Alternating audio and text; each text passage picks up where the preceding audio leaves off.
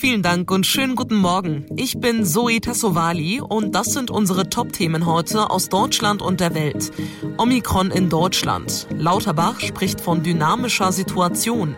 US-Missbrauchsprozess. Epstein-Vertraute Maxwell ist schuldig gesprochen. Und Lea, Sophie oder Paul. Das sind in diesem Jahr die beliebtesten Vornamen. Die Untererfassung ist wahrscheinlich in der Größenordnung, dass derzeit also die tatsächliche Inzidenz zwei bis dreimal so hoch ist wie die Inzidenz, die wir ausmessen. Darüber hinaus sehen wir eine deutliche Zunahme der Omikron-Fälle, äh, die uns Sorgen macht. Gesundheitsminister Karl Lauterbach schätzt das aktuelle Corona-Infektionsgeschehen deutlich kritischer ein, als die Meldezahlen zeigen. Es sei davon auszugehen, dass die tatsächliche Inzidenz in Deutschland derzeit zwei bis dreimal so hoch sei wie ausgewiesen. Lauterbach appelliert daher an alle Bürger, Silvester in kleinem Kreis zu feiern. Außerdem und ich appelliere an alle, sich Termine zu beschaffen oder äh, in die Impfzentren zu gehen, in die Praxen. Die Booster-Impfungskampagne läuft auch Hochtouren und tatsächlich ist die Boosterimpfung die beste Schutzimpfung gegen die Omikron-Variante, weil die reguläre Impfung hier tatsächlich nur wenig wirkt aber die Boosterimpfung einen guten Schutz schon eine Woche nach der Boosterimpfung bringt in der Größenordnung von etwa 70 bis 80 Prozent Schutzwirkung vor der symptomatischen Infektion. Und jetzt der kurze Blick ins Ausland. Spanien will trotz der aktuellen Corona-Lage die verordnete Isolationsdauer nach einer Corona-Infektion ohne Symptome verkürzen von zehn auf sieben Tage. In den USA und Großbritannien hat es schon ähnliche Schritte gegeben. In Deutschland werden die diskutiert. Julia Macher in Madrid, was erhofft man sich denn davon und wie ist denn die aktuelle Corona-Lage in Spanien? Spanien will mit dieser Maßnahme den Normalbetrieb in Krankenhäusern, im öffentlichen Nahverkehr, in Supermärkten aufrechterhalten. In den letzten Wochen hatten sich so viele Arbeitnehmer krank gemeldet, dass die Behörden Engpässe befürchteten. Omikron hat die Zahlen in Spanien mit einer 7-Tages-Inzidenz von 850 auf Rekordniveau hochschnellen lassen. Allerdings sind 80 Prozent aller Spanierinnen und Spanier geimpft und das scheint vor schweren Verläufen zu schützen. In den Krankenhäusern sind zurzeit etwa 8 Prozent der Betten mit Covid-Patienten belegt auf den Intensivstationen 18,7. Das ist sehr viel weniger als Anfang des Jahres. Ja, und in Griechenland werden wegen der explodierenden Corona-Infektionszahlen die Regeln ab heute verschärft. Unter anderem gibt es eine Sperrstunde für Bars und Kneipen. Um Mitternacht müssen sie schließen. Einzige Ausnahme, in der Silvesternacht dürfen Tavernen und Clubs bis zwei Uhr nachts aufbleiben. Die Ex-Partnerin des verstorbenen US-Multimillionärs Jeffrey Epstein, Ghislaine Maxwell, ist wegen Sexualverbrechen schuldig gesprochen worden. Die Geschworenen des Prozesses fällten ihr Urteil nach mehrtägigen Beratungen. In dem seit Wochen laufenden Prozess wurde Maxwell vorgeworfen, eine zentrale Rolle beim Aufbau eines Rings zum sexuellen Missbrauch von Minderjährigen gespielt zu haben.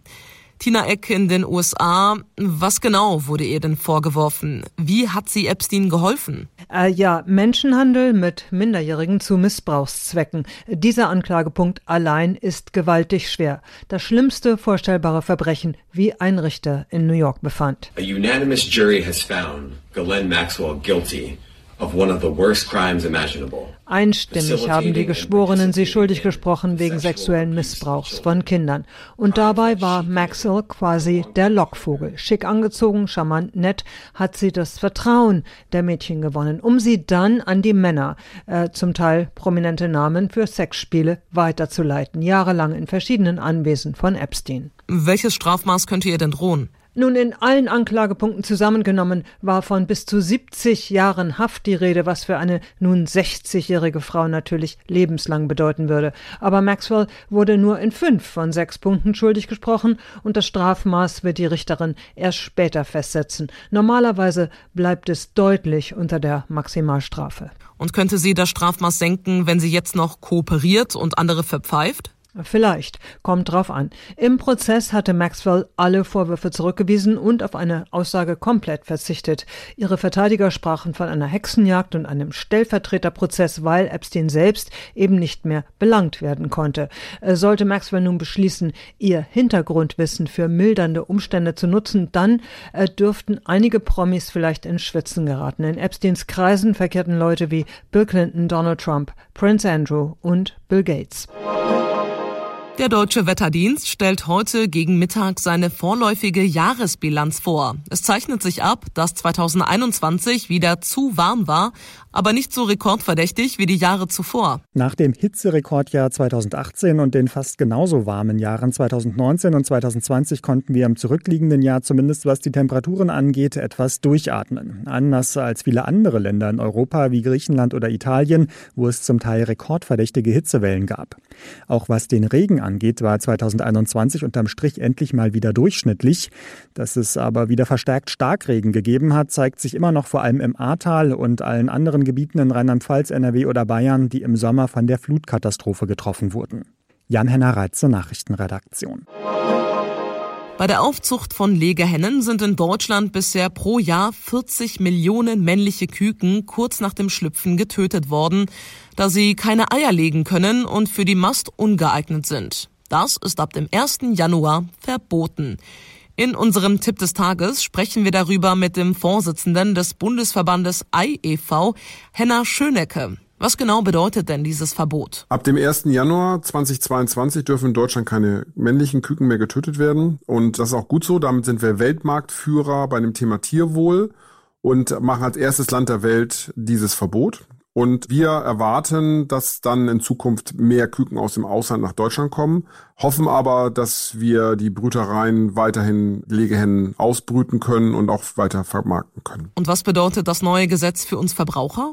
Für den Verbraucher bedeutet es, dass die Produktionskosten steigen und das Ei auch teurer wird, was für den wahrscheinlich okay ist, weil wir natürlich mehr Tierwohl haben. Und wir müssen halt als Verbraucher auch mehr darauf achten, wo kommt das Ei eigentlich her, wie wird es gehalten und wird es vernünftig kontrolliert. Woran erkenne ich denn Eier made in Germany, bei denen das Verbot eingehalten wird? Also Sie können das als Verbraucher kontrollieren, wenn auf der Schachtel kontrolliert durch Cut draufsteht. Das haben eigentlich alle Eierschachteln, die Sie im Lebensmitteleinzelhandel finden. Der kontrolliert das vernünftig. Bei den Eiprodukten, also wo Eier drin weiterverarbeitet werden, da sehen Sie es nicht so deutlich. Und deswegen hoffen wir, dass der Gesetzgeber sagt, Du, lieber Verarbeiter, du musst auch draufschreiben, wie wird das Tier gehalten und wird das auch ohne Kükentöten sein, das Ei, was du dort verkaufst. Emilia und Matteo. Das sind nach Angaben des Namensforschers Knut Bielefeld die beliebtesten Vornamen von Neugeborenen in diesem Jahr. Der Namensexperte veröffentlicht immer zum Ende des Jahres seine Statistik. Er hat dafür mehr als 200.000 Geburtsmeldungen ausgewertet. Das sind allerdings nur etwa ein Drittel aller in Deutschland geborenen Babys. Thomas Bremser, Emilia und Matteo sind also sehr beliebt bei Eltern. Ist das überraschend? Also bei Matteo war es zumindest nicht abzusehen. Jahrelang lag Ben ganz vorne, im ersten Corona-Jahr abgelöst durch Noah. Aber Matteo hatte der Namensforscher nicht auf der Rechnung. Der lag vor zwei Jahren nicht mal in den Top Ten, jetzt ganz vorne. Vor Noah und Leon auf den anderen Plätzen. Bei den Mädchen war Emilia auch schon im vergangenen Jahr vorne mit dabei. Diesmal hat der Name Mia abgelöst an der Spitze. Mia nur noch auf Platz drei hinter Hannah. Gibt es sonst noch Aufsteiger in diesem Jahr? Also der Hobby-Namensforscher nennt einige Namen, die er im Kommen sieht, die für mich durchaus noch speziell klingen. Bei den Jungen sind das Leo, Levi, Liam, Leo und Theo. Bei den Mädchen Alja, Malea, Leni, Lia, Malia und Malu. Bei den Zweitnamen mögen es Eltern eher klassisch, da liegen vorne Sophie, Marie und Maria sowie Alexander, Elias und Maximilian. Da hat sich kaum was getan in den letzten Jahren. Und schauen wir noch zum Schluss mal auf die deutschen Promis und wie die ihre Babys in diesem Jahr genannt haben. Welche Namen waren denn dabei? Ja, auch ungewöhnliche, sage ich mal. Die Influencerin Dagi B hat ihren Sohn Nelio genannt. Ihr erstes Kind kam einen Tag vor Heiligabend zur Welt.